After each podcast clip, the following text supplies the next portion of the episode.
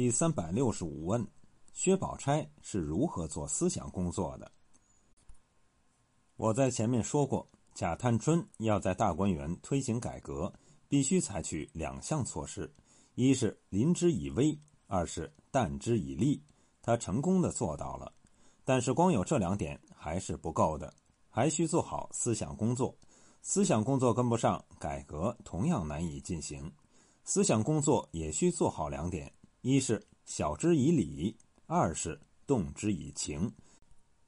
只有在思想上想通，在情感上接受，改革才能顺利进行。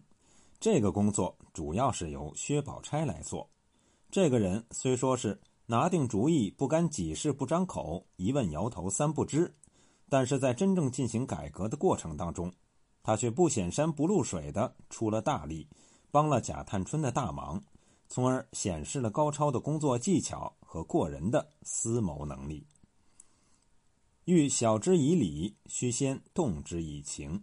薛宝钗首先从情义入手，做了两件事情。第一件是将货币收入改为实物缴纳。贾探春原本的设计是这样的：若年终算账归钱时，自然归到账房，仍是上头又添一层管主，还在他们手里剥一层皮。如今这园子是我的新创，竟别入他们的手，每年归账竟归到里头来才好。这个主意原本不错，怕这些承包者年终缴纳承包费时被外头的账房横加虚索，让他们交到里头来。可是他没有想到，交到里头就是交到王熙凤的手里。那王熙凤也不是吃素的，她仍然会额外多勒索一些金钱，那些承包者仍然会受到盘剥。薛宝钗则清楚地看出了这一点，她一改往日不问闲事的态度。当即就建议：依我说，里头也不用归账，这个多了那个少了，倒不好。不如叫他们领一份子去，就派他揽一宗事去。不过是园里的人的动用，我替你们算出来了，有限的几件事，不过是头油、脂粉、簸箕、胆子，并大小禽鸟、鹿兔的粮食，不过这几样，都是他们包了去，不用账房去领钱。你们算算，就省下多少来？他说的这个多了，那个少了，倒不好，是什么意思？其潜台词是：缴费之时仍需送礼，送礼的可以少缴，不送的必须多缴。而且每一个项目缴多少费，并没有硬性的规定，这就给收费者留下了上下其手、徇私舞弊的机会。他这个建议实际上是把单项承包改为双向承包。一方面承包园子里的经营管理权，一方面承包园子里的各项用度，把缴费这一个关口也取消了。这实际上是剥夺了王熙凤营私舞弊的机会。一向谨言慎行的薛宝钗，为什么此时如此大胆？只因为这一场改革是王熙凤一手操纵的，她的助理平儿就在一边参与其事。她轻描淡写的这样一说。无论王熙凤还是贾探春都不会对他产生别的想法，这就让那些承包者彻底放了心，可以很畅快的去经营自己的事业了。第二件事则想得更为周到，他说：“如今这园子里几十个老妈妈们，若只给了这几个，那剩下的也必抱怨不公道。我才说的，他们只供给这几样，未免太宽裕了。一年竟除了这个之外。”每人不论有余无余，只叫他拿出几吊钱来，大家凑齐，单散与那些园中的妈妈们。他们虽不料理，他们也是日夜在园中当差之人，关门闭户，起早睡晚，大雨大雪，姑娘们出入，抬轿子、撑船、拉冰床，一应粗糙活计，都是你们的差事。一年在园里辛苦到头，这园里既有出息，分内也该沾带些的。还有一句至小的话，索性说破了：你们只管了自己宽裕了，不分与他们些。他们虽不敢明怨，心里却都不服，只用假公济私的多摘上你们几个果子，多掐上几枝花你们有冤无处诉呢，叫他们也得些便宜。你们有照顾不到的，他们就替你们照顾了。中国自秦汉以来，一直是小农经济，小农经济的主要生产资料是土地，而在一段很长的时期内，中国实行土地国有，农民的土地是政府按照人口平均分配的，这就造成了平均主义源远流长、根深蒂固。所谓“恨人有，笑人无”，大家一样才算公平。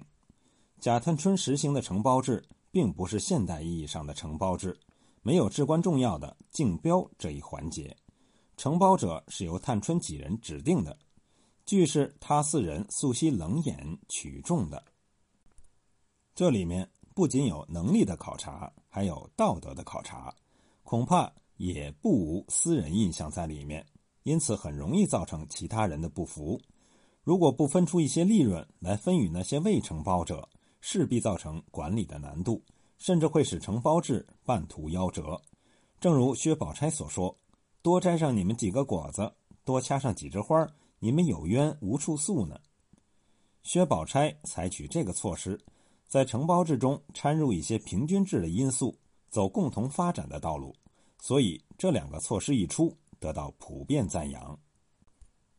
众婆子听了这个议论，又不去受账房的辖制，又不与凤姐去算账，一年不过多拿出几吊钱来，个个欢喜异常，都齐声说。愿意，强如出去被他们揉搓着，还得拿出钱来呢。这两项措施大得人心，众人心意顺畅时，薛宝钗就来言明他的大道理了。当那些未得到承包项目的老妈妈们假意推辞那意外之财时，他直奔主题的说：“妈妈们也别推辞了，这也是分内应当的。你们只要日夜辛苦些，别多懒。”纵放人吃酒赌钱就是了，不然我不说这事儿。你们一般听见姨娘亲口嘱托我三五回，说大奶奶如今又不得闲儿，别的姑娘们又小，托我照看照看。我若不管，分明是叫姨娘操心。你们奶奶又多病多灾，家务也忙。我原是个闲人，便是个街坊邻居，也要帮着些。何况是亲姨娘托我，我少不得去小就大。讲不起，众人嫌我。倘或我只顾了小份，沽名钓誉，那时酒醉赌博生出事来，我怎么见姨娘？你们那时后悔也迟了，就连你们那素悉的老脸也都丢了。这些姑娘小姐们，这么大一所大花园，都是你们看管，皆因看的你们是三四代的老妈妈，最是循规蹈矩的，原该大家齐心，顾些体面。你们反纵放别人任意吃酒赌博。姨娘听见了，教训一场犹可；倘或被那几个管家娘子知道了，他们不用回姨娘，竟教导你们一场。你们这年老的，反受了年小的气吗？虽是他们是管家，管得着，何不你们自己存些体面？他们如何得来作践？所以我如今替你们想出这个额外的进意来，也为大家齐心，把这园子周全的谨谨慎慎。使那些有权执事的看见这般严肃谨慎，且不用他们操心，他们心里岂不敬服？也不枉替你们筹划着进意，既能夺他们之权，生你们之利，岂不能无义之志，分他们之忧？你们自己想想这话。这一段话比较长，全文引录是因为这一段话实在太重要，而一般读者和论者往往忽略。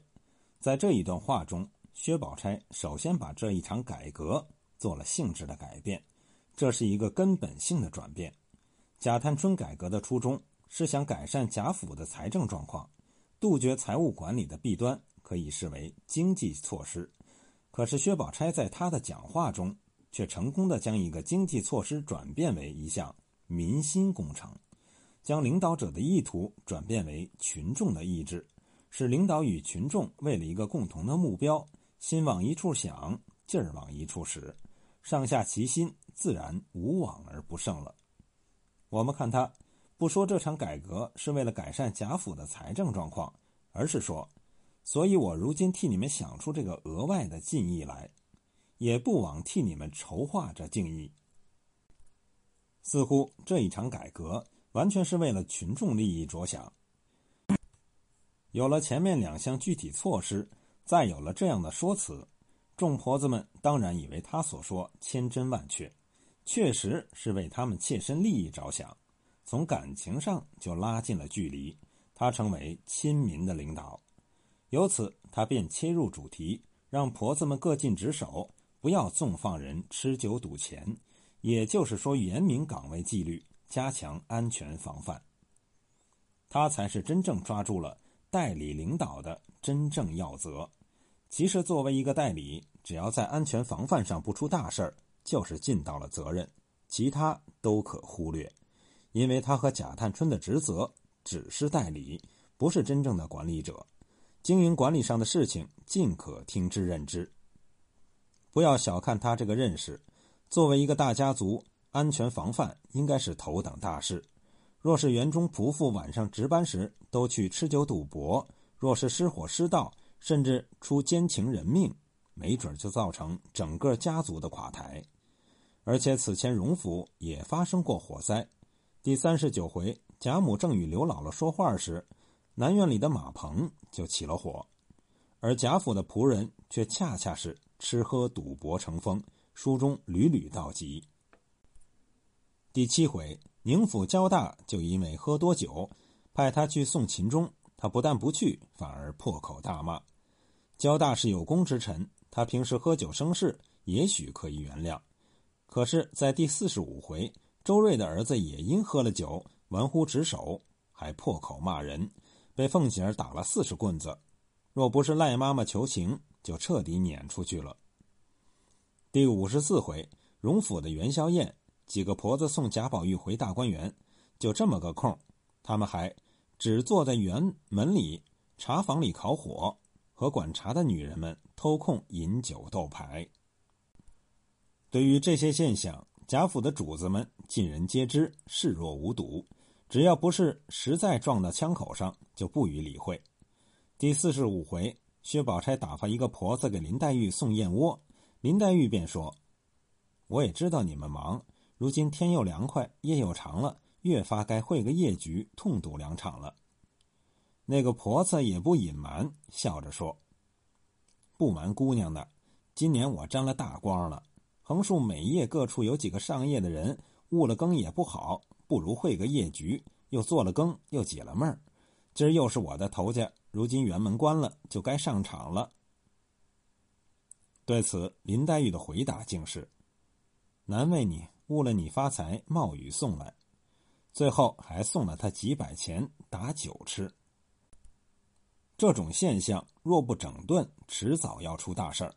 论者言及书中贾家最后落败，爱说是因为元妃。”在宫廷争斗中失势，导致贾家被抄。他们因为念念不忘曹雪芹家是因为雍正上台导致抄家的史实，总想把这个史实往书中贾家的头上套。我说不然，从书中描写来看，贾家的最后败落实在是由内因在起作用，是多种因素凑合而成的结果。而在这多种因素之中，对下人管教不严。贪墨成风、玩忽职守，应该是一个重要的因素。薛宝钗很敏锐的看到了这个问题的严重性，所以格外强调这个严于职守的问题。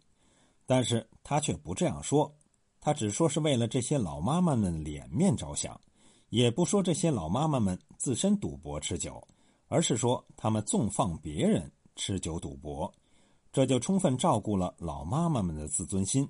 也在情理上与他们拉近了距离，所以这些老妈妈们听完他的讲话，竟然欢声鼎沸，说：“姑娘说的很是，从此姑娘奶奶只管放心。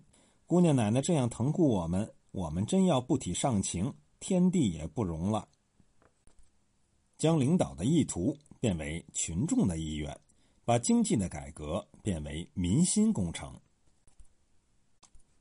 用经济的改革。拉动整个管理工作的跟进，薛宝钗的思维之缜密，谋略之周全，实在是令人佩服。曹雪芹在写出这个人物特色的同时，还让他很好的衬托了贾探春的大刀阔斧、雷厉风行，两个人可谓相得益彰，日月同辉。他们互相配合，互相补充，演出了一场两手抓、两手都要硬的活剧。